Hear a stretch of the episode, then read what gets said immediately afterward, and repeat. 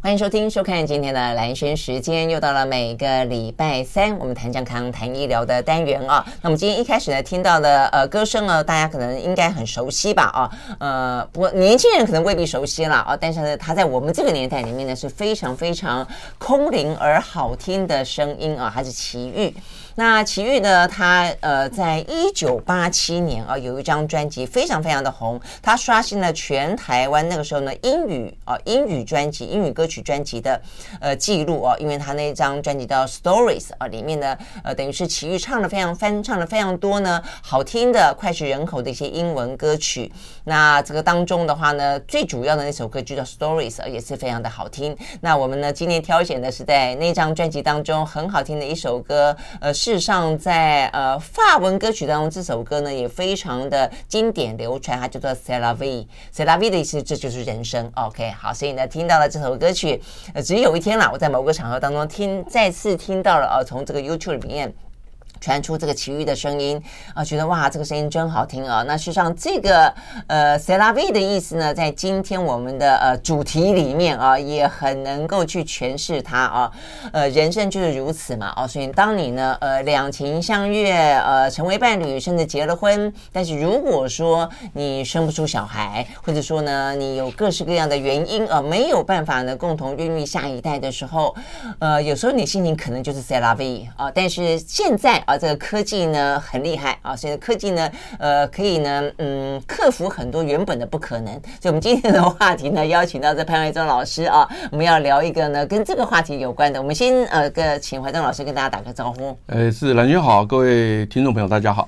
好，这个呃，怀忠呢，他今天挑选了一个呢，在英国啊，这个英国的人工生殖这件事情当中呢，有一个最新的啊，等于是一个最新的修改吧，法定的修改啊，就是他们一样的啊，这个全。全世界，我想现代人哦都有类似这样的一个问题，就是呢，他可能有没法生育哦，但是呢，也因为人工生殖的进步哦，他也让他们可以呃有了更多的希望。但是呢，当你有了孩子，而这个孩子可能是别人的精子、别人的卵子呃的话，那么是不是他们长大之后可以知道？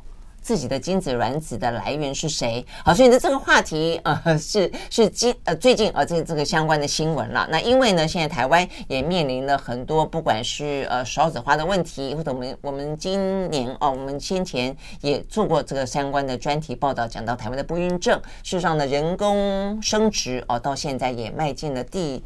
也是好像四十几周年吧，哦，对，我们第一个是民国七十四年，对不对啊？嗯，民国七十四年。所以呢，这个话题我们今天来好好的聊一聊。所以英国是怎么样？英国他们是通过了说可以呃这个揭示精子卵子的来源。对对，他是这样，就是说呃很多不孕症的夫妻哈，那么现在可以透过人工生殖来呃抚育下一代，嗯，孕育下一代哈。那人工生殖这四个字呢，就代表的就是。呃，英文叫体外受精，叫 in vitro fertilization 啊，嗯，叫体外受精，凡体外受精都叫人工生殖啊。那所以因此呢，呃，把先生的精子跟太太卵子拿出来做在体外受精，再放回妈妈的肚子里面，这就叫人工生殖了。所以因此呢。呃，很多呃，或者也叫试管婴儿，嗯，哦，所以因此呢，现在很多不孕症的夫妻呢，那么透过这个人工生殖试管婴儿的方式，就可以有孕育下一代，对，好。但是在这一群人里面，就是说使用人工生殖里面的这一百人里面，可能有一部分的人，他其实他的精子跟卵子是没有办法使用的，嗯，那这时候就需要有人捐精子或卵子，嗯。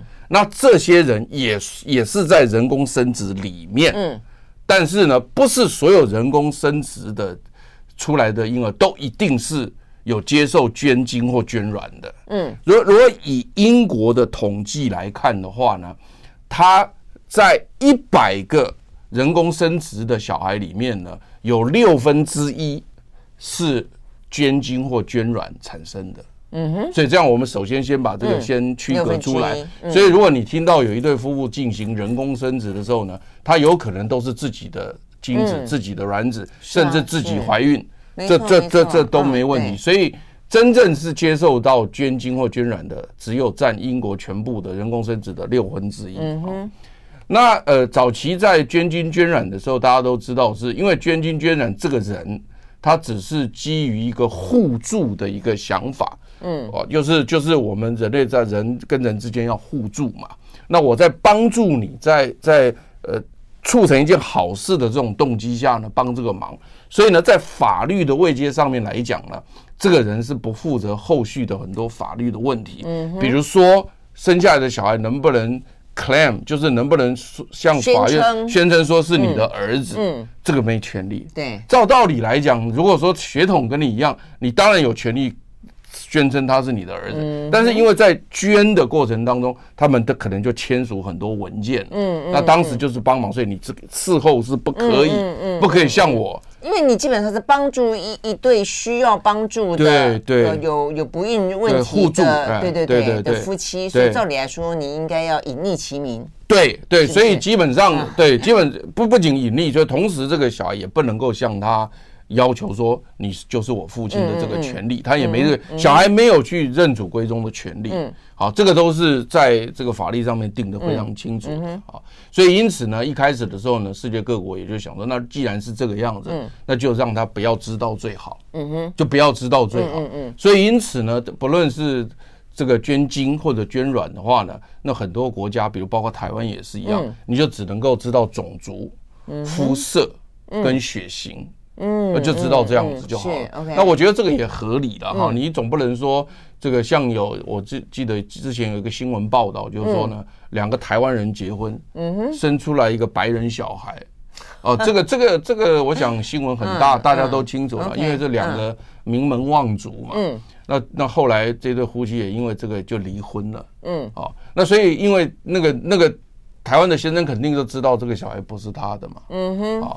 那可是同样的，就是说，你如果说是得到捐精或捐卵，如果你不知道他的种族肤色的话，嗯，或者血型的话，那那这时候就很容易人家觉得，哎，奇怪，你爸爸妈妈血型不对，怎么会生出你那个？那小孩子在念书的时候，嗯，那这就很容易那个比对，大家画那个画那个有没有画那个格子？那马上就比出来了。血型一定要知道，就是说他可能有一些急救啊，或有什么样的需求的时候，他会要知道血型吧？那个是小孩生下来的血型知道就可以了，但是没关系了。我的我的意思。是说，我的意思是说，我们我画了格，比如说，呃，这个爸爸是 B 型啊，妈妈是这个 A 型，那么生下来怎么会是是一个很特别的一个型？那就是那就是这个这个就是他会那个，所以血型、种族、肤色他可以知道，嗯，其他的不能知道。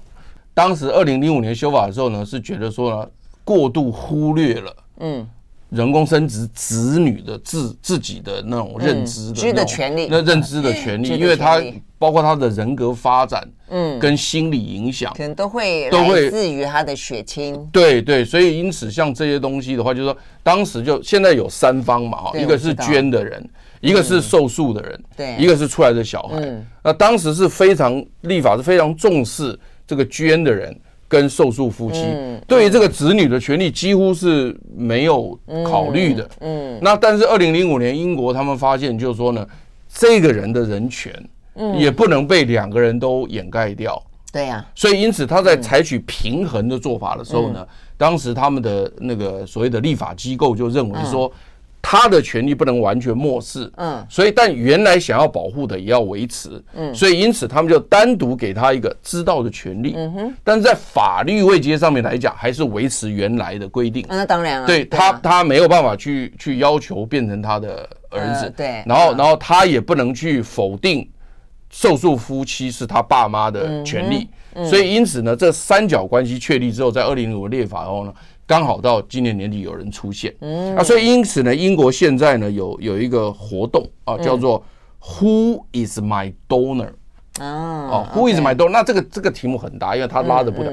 Who is my donor 的这样的一个活动，嗯，那原因是这样，就是说，因为十八年前捐精或捐卵的那个人，可能就是一个善意。是。那一个善意，那他可能选择了一个医疗机构，嗯，那这个医疗机构可能是被政府授权可以做人工生殖生殖机构，他去捐了，嗯，那捐完之后，他做了这个善事之后呢，他可能就忘了，因为这个东西他不见得记得那么清楚啊，而且而且说不定有的人他根本就是说用了没或怎么样，他也不一定，他也不一定去管，他也不一定去管，那更遑论，我重点是要讲后面这件事情，就更遑论。他会去跟动他的所谓的联络地址，嗯哼，或者是他的联络方式，他不会去跟动的，因为没没有人去跟动这个嘛。我刚刚讲说，你或许可能知道说啊，我记得我十八年可能捐了精子，这可能知道，嗯，好，这个可能百分之百知道，好，捐的人大概百分之百知道，忘掉的人大概我认为不到一趴零了。好，那可是你如果说我我有没有去追踪我的精子或卵子被用了，这可能数目就下降了，可能剩九十趴或九十五趴。对不对？那如果说要再主动打电话去跟医疗局说改这个联络方，我看可能是零。嗯。这个没有人去更改这个，我我我没有必要去做这个事情。你是说，如果他换了地址，他没有去？对他不会去，对他不会绝对不会去。找不到就是了。对，找不到了。好，我们休息了再回来啊。所以呢，找不到，所以才要去去找啊。但是问题，当事人当初捐精子、捐卵子，还愿不愿愿意被找到，也不知道哦。所以呢，这其实是一个蛮蛮特别的、蛮有意思讨论的一个话题了哦。那我想怀中会讲这个话题，在于说，对台湾来说，当然有这样的一个类似的状况。那台湾嗯，要去思考这件事情。吗？我们休息了，马上回来。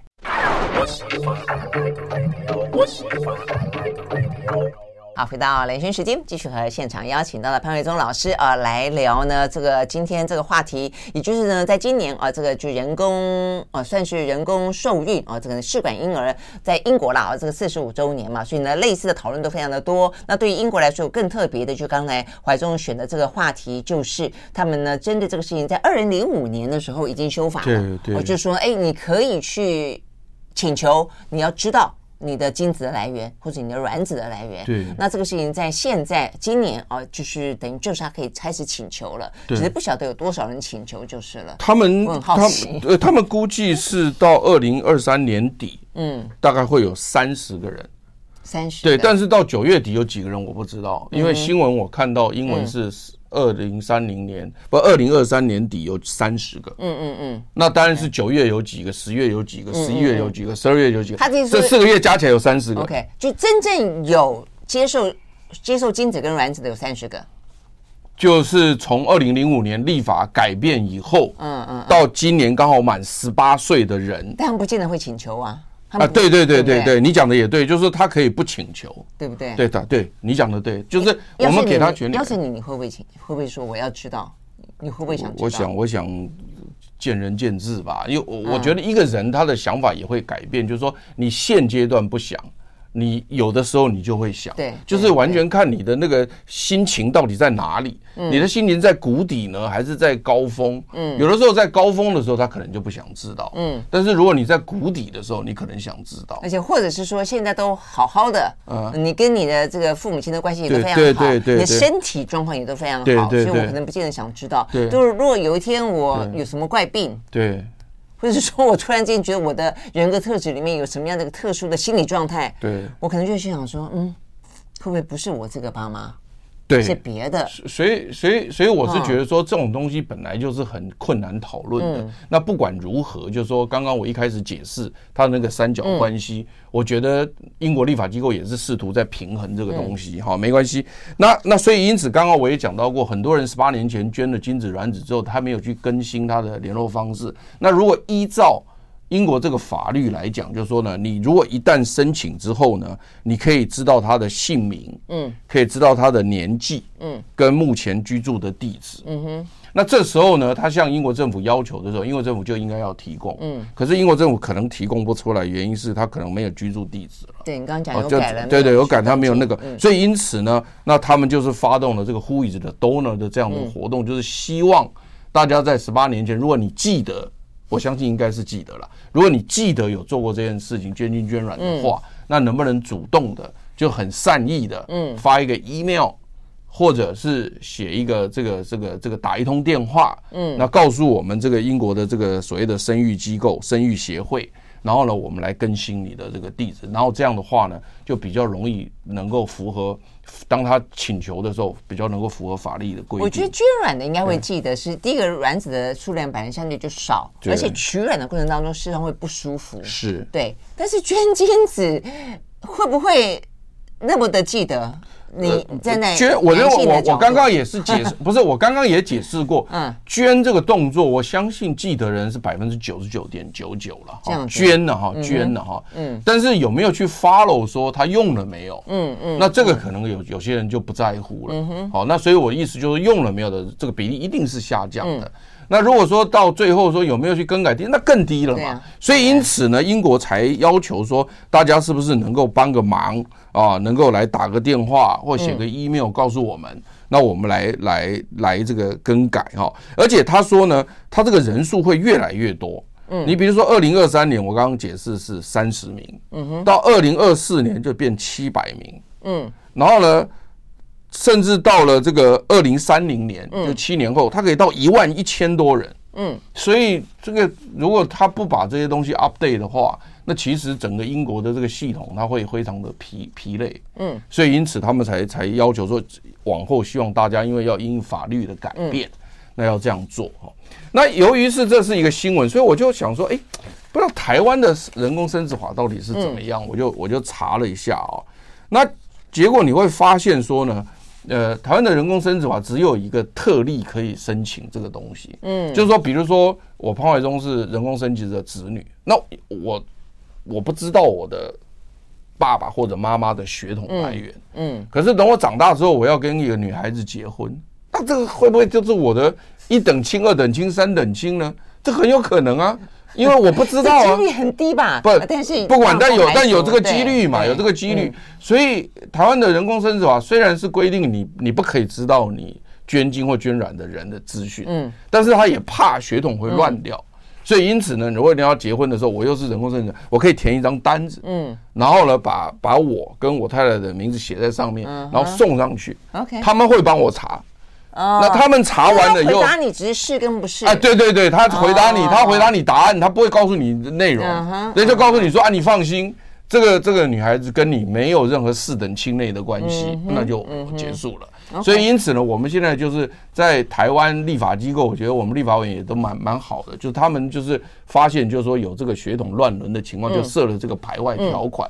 嗯，但是当然重点来了，就是说呢，那但是这个人工生殖子女，就是得到精子卵子这个小孩，他的本身的心理人格发展，这个我们变成没有重视到。嗯，那如我又再去找法律，一个非常重要的法律是台湾司法院大法官释字第五百八十七号解释。嗯，啊，就是说呢，任何子女都有获知其血统来源的权利。嗯，好，那所以任何子女。这个合理嘛？就是说，意思就是说，我如果是生下小孩，我我凭什么不能知道我亲生父母是谁？嗯，这个这个不能够剥夺啊。是啊，可是养父母不就是有这样的一个立法的过程吗？我们的所谓领养子女也有，他就是是不是可以去寻找他原生的父母亲这样的一个？对，但是但是有的时候你不一定知道，比如说比如说一个爸爸跟一个妈妈结婚了，这个电视剧也演很多了哈。然后呢，生了个小孩，嗯，就是小孩根本就不是这个爸爸，对啊，但这个妈妈也没讲，嗯，这不是常常有吗？对对对，常常有吗？我在讲说，我相信这个立法过程是有点类似。对，然后结果呢？结果这个儿子在外面听到了什么什么东西，嗯，所以呢，这个这个大法官释字第五百八十七号解释说，子女都有获知他血统来源的权利之后呢，就立法院立刻在九十六年五月修法，嗯，就给了这个小孩子一个权利，什么权利呢？就是如果我一旦知道我可能不是你们的孩子，嗯，我有权利否定，嗯，你是我爸爸妈妈的权利。中间有个人不是我的爸爸或我的妈妈，好，看我们他可以否认。休息一会儿，越听越复杂，马上回来。I like 103, I like radio。好，回到蓝轩时间，继续和现场邀请到了潘怀宗老师啊，来聊英国的人工生殖的子女啊，现在呢到了十八岁，十八岁呢的。就到十八岁的这些呃人工生殖的子女呢，在今年可以提出一个很特别的请求，就他们要知道他的精子跟卵子，他自己身上当初的来源是谁，他可以这样请求。那呃会不会这样请求不知道，但他有这个权利。对，哦，所以呢，刚才怀中就讲到说，我们今天要讨论就是，那我们台湾也有呢，因为人工生殖而产下的啊，这个试管婴儿也好等等啊，那他们是不是也有权利啊，来要求他们知道他们的呃？精子跟卵子的来源啊，但是我们目前没有这样的权利，所以我们要回过头来去看我们的法律到底赋予了他们什么样的权利。所以刚刚怀宗有特别提到说，是不是可以有知的权利？那是不是有对这个呃否认权的权利？那否认权是不可能给他的了。嗯，那因为所以因此，你刚刚有讲大法官是怎么回事？大法官是说，大家都可以知道自己血统来源的权利。你只要知道血，所以大法官没有讲要怎么做，就是你有权利知道你血统的来源。那那因为是这个原因，所以因此立法院才会立了一个法，就是说，如果你的小孩子知道了，嗯，说你你的血统来源其实不是你的婚生父母的话，那你可以提出否认权，就子女可以提出否认权。嗯嗯。但是这一项否认权，其实在人工生殖法里面已经把人工生殖子女拿掉了，因为人工生殖法子女那个法里面规定，小孩子不能够提否否定权，嗯，不行啊，不行。那那同样的就是说呢，人工生殖法里面也不准人那个小孩子提这个知的权利，知的权利，两个权利两个权利都没有。对对对。那所以那这样子的话呢，那对于这个人工生殖子女来讲呢，那是等于所有的权利都否定了。嗯，所有的权利都否定了。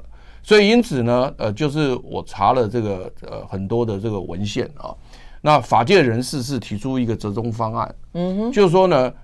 法律未接是不可能给他更改的，因为一更改的话，整个人工生殖的这个美意就会撼动。嗯，那可是呢，如果说完全不给他知的权利，可也不行。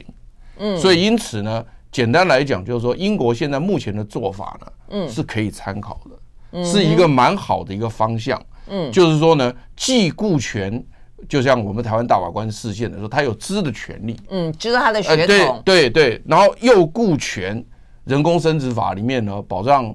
的这个所谓的受助夫妻啊，或者是所谓的这个捐精捐卵捐赠者的这个隐私啊等等，或者他的权利，这都是对的。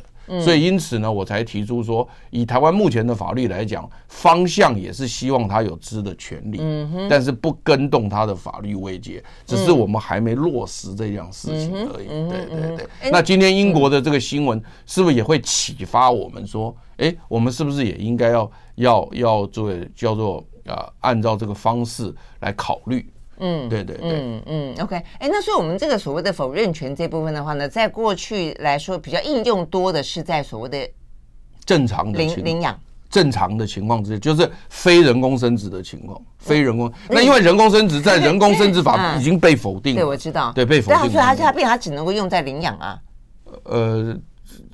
不不一定啦，真的吗？什么什么叫领养？就是你你在电视剧里没有看过吗？就是一对一对夫妻，他生下来小孩，那个小孩不是那个爸爸亲生的，妈妈没讲啊，这个也不是领养啊，爸爸也不知道是领养啊，没人知道他是领养啊，嗯嗯，对不对？甚至未必是领养，未必是领养啊，其中一个非亲非血血亲，因为你不知道啊，以前不是有一个笑话吗？说说那个。那个有一个儿子跟他们家的隔壁的女孩子，这个两个人两情相悦，然后儿子就跟爸爸讲说，呃，我想跟那个女的结婚。嗯，他爸讲说不行。嗯，那个女的是我我女儿。嗯，好，那结果呢，儿子就哭啊，难过。那妈妈看了很难过，就问他说，你为什么这么难过呢？他就说，那爸爸说隔壁那个女的是他女儿，我不能跟她结婚。他妈说，你不用担心，你不是你爸的儿子。哦，这这个是笑话，但是但是但是这个笑话我听很久了。那那我的意思就是说，这个其实。刚刚那个否定权是这个，大概是这个意思。你就比较偏向于这个意思。大概是这个意思，就是说你不知道的情况之下，你后来知道你血统不对的时候，你当然可以提出说，嗯，说我我我不是你儿子，或者我不是你你的那个，他他有权利提啊。如果他知道他的血统不是来来自于这里，嗯，那当然接下去他可以提说，那我要去认我的爸爸或认我的妈妈，这都是他的权利啊。那这个是在正常。正常的这个情况下弄的，嗯嗯，但你如果是人工生殖的，这个权利全部排掉了，没有这个权利，嗯嗯，对对对。OK，好，那我们回过头来刚刚讲到说英国这个例子好了，那英国这个例子目前听起来，呃，就是站在孩子的角度来看，就是这个所谓的被人工呃生育的这个角度来，我觉得是是应该有知的权利啊，那它有没有什么样的负面的效果？在台湾讨论过吗？我因为我没有注意到这个话题，我真不知道哎、欸，因为因为你现在是第一批是这个月底才出现嘛，嗯，那你后续会出现什么问题？你问我，我也不敢讲，嗯，那那如果说假设说好，那就好像说叫做呃，第一个我们就先看看嘛，哈，就是先看看英国到了今年年底啊，有七百多个的时候，到底情况怎么样？嗯，如果看起来不对。那那可能我们在修法上面也要跟着改，所以谁做第一个，嗯，谁就会比较辛苦啊。嗯，那当时英国也是第一个人试管婴儿出现的，他也是第一个啊。没错啊。那但是陶丽阳嘛。对啊，但是他但是他第一个之后呢，那结果后来这个这个呃台湾这边也跟着做，以后看起来也没什么问题嘛，就还帮助了很多人，所以大家就一直做下来了。嗯，那现在就是看英国它这个开放之后，如果问题不大。嗯，那可能大家就可以跟进啊。嗯，那如果问题太大，你就可以修改啊，也不一定说不跟进，就是可以看看缺点在哪里，可以跟着修改啦。嗯，我觉得人类是在进步的啦。我我个人觉得这个新闻对我来讲。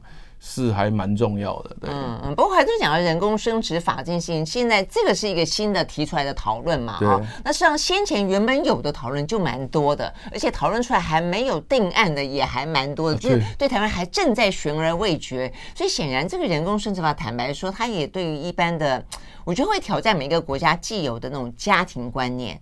呃，跟那些对于一些嗯，就是独立人格到底应该到什么程度？比方说，像人工生殖法，到目前为止，我们我们有讨论的，还没有还没有定案的，包括比方说，呃，你捐卵不是你冻卵了，你因为所谓的人工生殖，很多就是说你可能担心未来没办法生啊，或者说你只是为求一个呃安心好了，然后不管就是冻卵啊，你去冻卵了之后，我们现在也提到过，你冻卵之后，你说以后都可以用吗？没有不行，你要结了婚才能用。对哦，所以如果说你现在现在很多年轻人，我们就提出一个主张，真的是希望政府要好好的去思考，大家共同来讨论。因为现在越来越多年轻人两情相悦就好，就不想结婚嘛。哦，你是讲这个很多，就没有婚姻关系，没有婚姻关系，没有婚姻关系，但其实有爸爸妈妈了。对对对对，他们有，所以当然另外一个当然就同婚啊，就同同同志同性恋者，他是很明显的会碰到这个问题。但是包括现在年轻人很多，就是我们就已经都住在一起了，嗯，那我们就不想去登记啊，行不行？很多有很多这样子，那你说这样，那那我这个软冻半天冻了干嘛呢？不能用吗？对对对，你这个你这个你这个论点确实确实是我原来没想到的。可是现在的因为因为因为就好像说两情两情相悦，大家在一起，然后呢，一个男的，一个女的，还不是同婚的问题。哎，那这样还说你小孩子太乖了。我跟你讲，我现在很多朋友的这个小孩，我每次这种做阿姨的很关心啊，有没有男朋友？有啦，怎么样？那怎么样？要不要要不要结婚啦？他就看我一眼，就就好像感觉要不要结婚这两个字，就是很显然的就很。他说：“我们嗯还没还没有考虑，他就是跟我还没考虑。这个，但是我们可能打算要年底要住在一起。对，对，要不要？要不要？那我说那这样，那要不要先生小孩？哦，有在考虑啊。那生小孩之后要不要结婚呢？再说。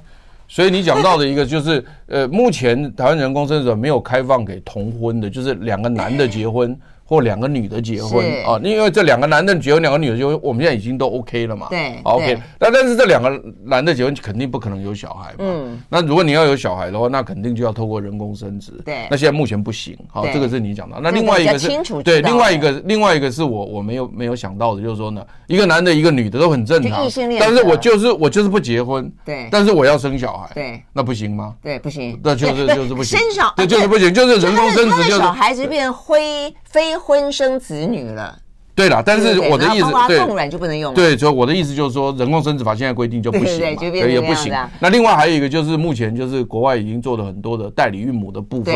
呃，台湾到目前虽然是说立法院是有在讨论，对，但是一直都还没有完成三读，没错。所以目前如果说你要有代理孕母的话，你只得到国外去。对，所以这个也是一个大问题，我们要休学会就就一并聊喽。因为事实上讲到人工生殖，就是。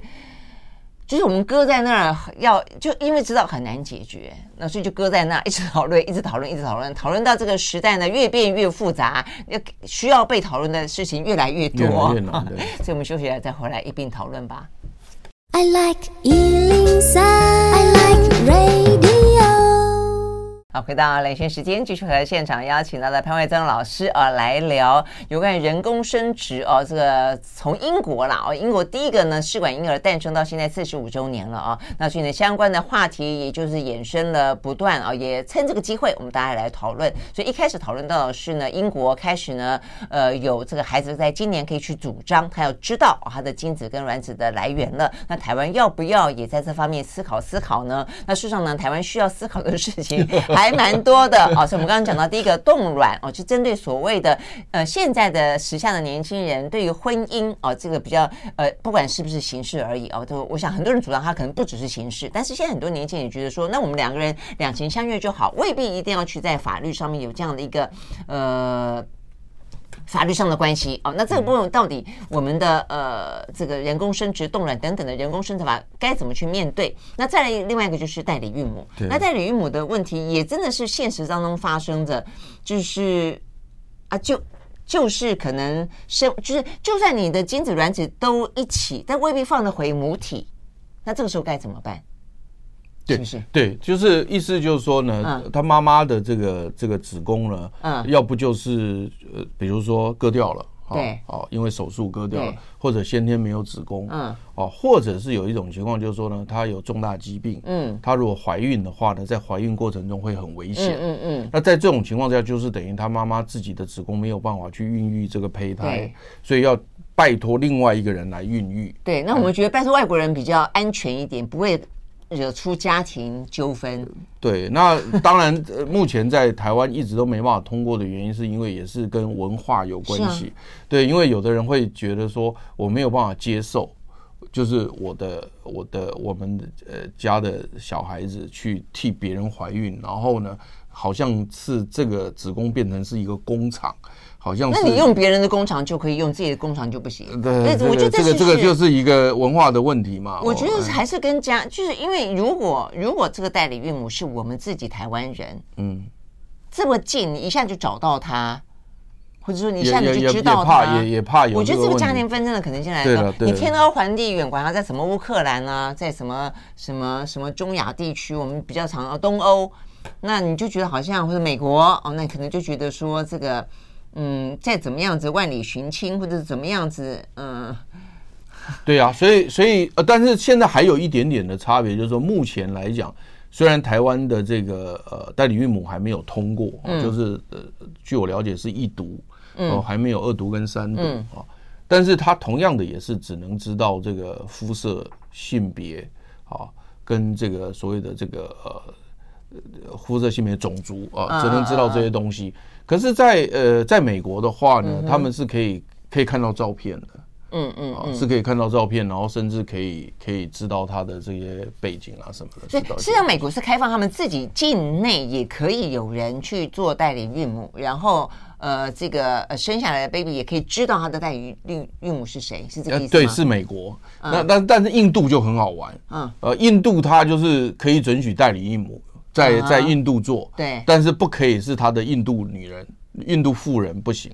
我们是，我们事实上是开放外国女人可以做外代理孕母，对对对对。印度是开放外国人以及在印度的外国人，对对对对。那我们是现有完全不行，对吗？就是这个意思。就一读一读还没有还没有通过啊，不一读完了还没二读三读啊，嗯，就完全不行啊。就是在台湾都不行嘛？对对，现在国外就可以啊，国外现在可以嘛？就是这个意思。台湾现在完全不行，对。对，而且就是说，你因为台湾完全不行的话呢，你在美国若请代理孕母生下来的小孩，回台湾以后呢，你要经过一个认养手续。嗯哼，对，因为变成就是说，你因为法律没有通过，所以你没有办法直接变成你的小孩，所以你还要透过一个认养的手续才能进来，所以这也是有点有点麻烦。所以这是为什么大家希望能够开放的原因。呃，对，就是否则的话，他要经过一个认养的。不过，但是，但是这个也不是不能克服了。你认养还是可以认养，因为我们我们现在看到也有很多国内的这个的夫妻也也透过这个方法嘛，哈，也都是名人，大家都知道。我们不好不好意思讲名字，但是也都有嘛。那、嗯、最近更更大的一个新闻就是那个那个中共中共那个外长秦刚，嗯，跟那个傅小田，嗯哼，也也也请代理孕母生那个小小儿子。哦，他们是讲代理孕母啊？他们是代理孕母，哦、对，他们是代理孕母。但是新闻里面是引述英国《金融时报》，他没讲说是不是因为傅小田不能生，他没讲这个东西，嗯、只有讲说是代理孕母。所以我并不清楚说精卵是从哪里来的，我不知道。那精子一定是秦刚的，应该是了，我不知道了。嗯，对对对，但是知道是代理孕母，因为他在一一个飞机上。那个傅小田抱了一个一个小男孩，照的很照的很漂亮。那但是因为从头到尾傅小田没有怀孕呐、啊，所以所以大家都知道这是在。所以这只能解释说，现在真的是人工生殖它的普遍性跟被需求的程程度已经越来越高了啦。所以它反映出来，就现代人真的是现在的年轻一代真的是还蛮辛苦的。就这个，要么就是不想生，要么就不敢生，要么就不能生啊。我觉得这个 问题。呃，真的是呃，也是一种国安危机，真的是确实很大的危机。你像在法律上面该怎么解决？我们休息了再回来继续讨论。